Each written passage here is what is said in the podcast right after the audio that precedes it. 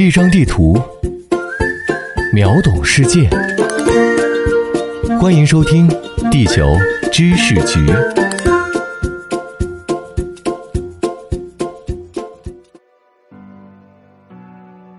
欢迎来到地球知识局，我是零零六号地球观察员俊达。入汛以来，从重庆几乎晒干的嘉陵江底，到武汉长江江岸不断内卷的河道，到瘦成一道闪电的洞庭湖，再到鄱阳湖南基山躺平的裸露滩涂，各种汛期反枯的新闻频见各类媒体。本该是逐浪排空、烟波浩渺的汛期时节，但是长江流域的大部分地区却出现了汛期反枯的罕见现象。为什么会出现这样的罕见的现象呢？今天，让我们从长江汛期形成的条件中寻找答案。江河的水来自哪里呢？简单来说，主要是河流发源地的泉水、高山的冰雪融水和地表降水，长江也不例外。长江是我国水量最丰富的河流，水资源总量九千六百一十六亿立方米，约占全国河流净流总量的百分之三十六，是黄河的二十倍。即便是放眼全球，长江的水量也仅次于身处赤道热带雨林的亚马孙河和刚果河，居第三位。从长江水量的类型分布上来看，青藏高原各拉丹东雪峰的泉涌，也不是它在三千米高原之上所集纳的冰雪融水。长江约八成水量来自流域内的降水。从长江水量的空间分布上看，长江百分之八十的入海水量来自仅占长江流程百分之二十八的雅砻江河口至鄱阳湖口段。虽然此段流程不及长江全长三分之一，但是这里却汇集着给长江带来丰富水量的一众支流。这其中，岷江虽然长度和流域面积都不算很大，但水量在各支流中却是首屈一指。究其原因，便是岷江流域大部分位于川西高原山地，这里的山地大多呈西南东北走向分布。刚好是夏季东南季风的迎风坡，由此形成了数个多雨中心。而古人亦用“巴山夜雨”“西蜀漏天”等描述来反映这里的降水丰沛。近期重庆媒体时常报道，几近干枯的嘉陵江是长江的第三大支流。不同于岷江的是，嘉陵江流域位于大巴山和巫山山脉的西北面。恰好是东南季风的背风坡，属于雨影地带，降水量与四川盆地周边其他地区相比，则相对较少，年平均降水量通常不足一千毫米。但是，嘉陵江所流经的地区分布着大面积的红色沙叶岩，不利于水的下渗，因此径流大部分都流入了下游。而嘉陵江的两大支流渠江和涪江，又都在重庆合川同时汇入嘉陵江，这就使得嘉陵江水量在这里陡然上升，而汛期便表现为洪峰。也正因为三江在合川汇流的缘故，通常嘉陵江河川至重庆朝天门段水量充沛，往往枯水较少，所以近期嘉陵江河川至朝天门段河床几近干涸。实属罕见。东流而下的长江，在这之后又汇聚了乌江、沅江、湘江和汉江等支流。到了长江武汉段后，波澜壮阔的江面平均宽度已达一千三百米。但是此刻，从江口江滩公园望向长江，宽阔的江面也许已被裸露的滩涂折腾得支离破碎了。每年五月至十月是长江的汛期，尤其是近来汛期反枯新闻频出的七月下旬至八月上旬，更是长江的主汛期。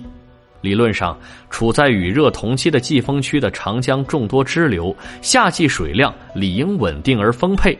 但是为何今年这般异常呢？这就要从长江水量来源的时空分布来看了。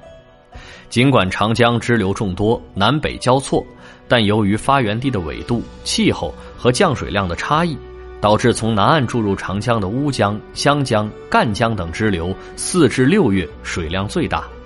而北岸注入长江的雅龙江、岷江、嘉陵江、汉江等支流，六至九月水量最大。这样的支流汇聚情况，使得一般情况下长江干流的汛期较长。每年五月上旬至六月下旬，随着北半球气温的升高，海陆热力性质差异的作用下，副热带高气压带推进至大约在北纬十五度至二十度，由此形成了锋面降雨带，即主要位于长江以南地区的梅雨带。事实上，今年六月中旬前亦是如此。这轮降水不仅使长江流域的南岸种支流水量充沛。甚至还在江西、湖南等省区带来暴雨，险些酿成洪涝灾害。但是到了六月，本该轮到长江北岸众支流吸纳大范围降水的时候，此时压制副热带高气压带北移的西风带却迅速减弱，导致副热带高气压带迅速北移过长江干流一带。到了长江北移的江淮地区，使长江北岸和广大江淮地区失去了一大轮降水过程。当副热带高压控制时，盛行下沉气流，空气增温强烈，并且由于气压梯度小，也风力微乎甚微，太阳辐射可以更多的到达地面，这就导致长江以北的广大地区迎来了长期晴热。本应通过降水补给长江的北岸众多支流，由此开始陷入了缺水的境地，嘉陵江便是其中的代表，而它们的径流量不足，又导致长江干流近一半的支流汇水减少，长江上流的支流来水减少，正是造成此次汛期反枯现象的重要原因。而副热带高气压带一直盘旋在江淮地区，导致该下雨的七月没怎么下雨。在酷热少雨下，本就有限的地表水蒸发量又不断上升，但是我们的生产生活用水却因为高温酷暑，时常保持在高需求阶段。高温少雨天气，以及由此造成的吐纳不平衡，使得长江干流在我们肉眼可见的速度下越来越浅，越来越瘦了。面对晴热高温持续，降水普遍偏少。来水明显下降等严峻抗旱形势，长江流域已有四川、重庆、湖北、湖南、江西、安徽等省份启动了抗旱四级或三级应急响应。水利设施的建设与水旱灾害的关系，是近年来逢旱涝人们便热烈讨论的话题。事实上，就长江水利委员会公布的近年来年长江流域及西南诸河水资源公报来看，长江干流的地表水资源的增加明显受区域内降水影响的因素更大。例如，2020年与2019年比较，长江流域除鄱阳湖水系减少16.9%外，其余水资源二级区均增加。其中，长江中游和下游增加幅度在百分之一百五十以上，宜宾至宜昌、汉江、太湖水系、乌江、金沙江石谷以下也有百分之五十二点五至百分之二十一点七的增加幅度。这样的增减状况完全与当年流域各区域的降水量成正相关。因此，水利设施的兴建并不是带来或加重旱情的诱因，相反的。在当下汛期反枯的时期，三峡工程这样的大型水利枢纽工程，则是抗旱救灾的重要保障。对于长江中下游的河段的汛期反枯，未来几天，三峡水库将加大下泄，将为长江中下游补水约五亿立方米。金沙江下游梯级水库群也同期开展补水调度，可增加补水约三亿立方米。